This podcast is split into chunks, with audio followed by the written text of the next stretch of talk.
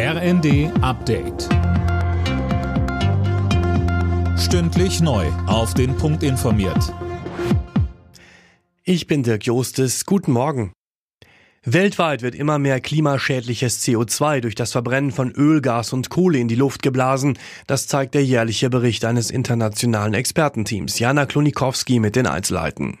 Für dieses Jahr erwarten die Forscher ein Rekordhoch bei den fossilen CO2-Emissionen von knapp 37 Milliarden Tonnen. Das ist ein Plus von gut einem Prozent im Vergleich zu 2022. Es werde nach wie vor nicht genug CO2 eingespart, um das 1,5 Grad Ziel zu erreichen, heißt es. Vor allem in Indien und China sind demnach die fossilen CO2-Emissionen deutlich angestiegen. In Europa und in den USA sind sie dagegen gesunken. Das Winterwetter sorgt vor allem im Süden Deutschlands weiter für Probleme. Am Münchner Flughafen sind bis zum Mittag wegen Eisregens alle Starts und Landungen gestrichen. Auch der Zugverkehr ist vor allem in Bayern noch weitgehend lahmgelegt. Achim Staus von der Deutschen Bahn sagt im ersten. Es sind im Moment 1500 Räumkräfte unermüdlich im Einsatz. Da leisten die Kolleginnen und Kollegen sehr, sehr viel im Moment.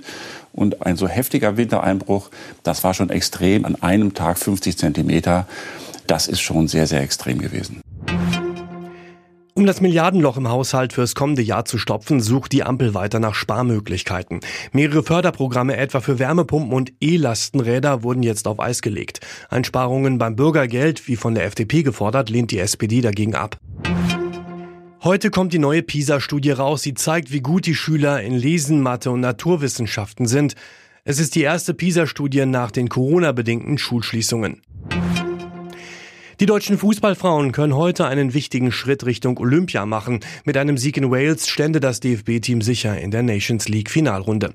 Damit hätte Deutschland weiter gute Chancen, bei den Sommerspielen in Paris im nächsten Jahr dabei zu sein. Los geht's 19.30 Uhr. Alle Nachrichten auf rnd.de